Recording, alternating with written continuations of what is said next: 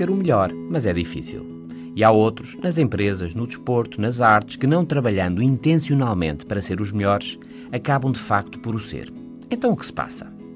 Um alto desempenho individual, a competência no trabalho, sejam tarefas técnicas, gestão de pessoas, desporto, pintura, bailado ou música, depende, sabe-se hoje, do trabalho dedicado, da aprendizagem e da inovação ao longo de muitos anos, 5 a 10 anos pelo menos.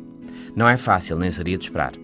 E o que ajuda a melhorar é que se progrida e atinja um nível excepcional.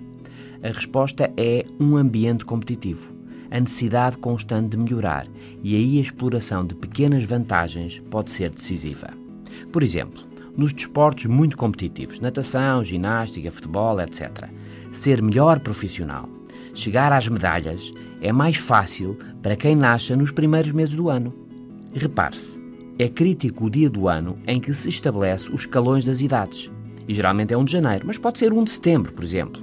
Se for 1 de janeiro, olhando, por exemplo, para crianças de 6 anos, quem nasce a 1 de janeiro tem, em termos práticos, um ano mais do que quem nasce a 31 de dezembro do mesmo ano, mas tem a mesma idade em termos teóricos.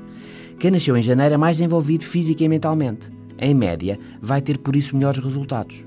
No ano seguinte, vai ter melhores condições e competidores mais fortes e vai avançar ainda mais. E ao fim de alguns anos, vai estar muito à frente dos que nasceram em dezembro. É um quadro factual, comprovado aqui e ali, que ilustra bem como se pode fazer a diferença. Competição intensa, durante muito tempo e de pequenas vantagens, fazer grandes vantagens. Até amanhã.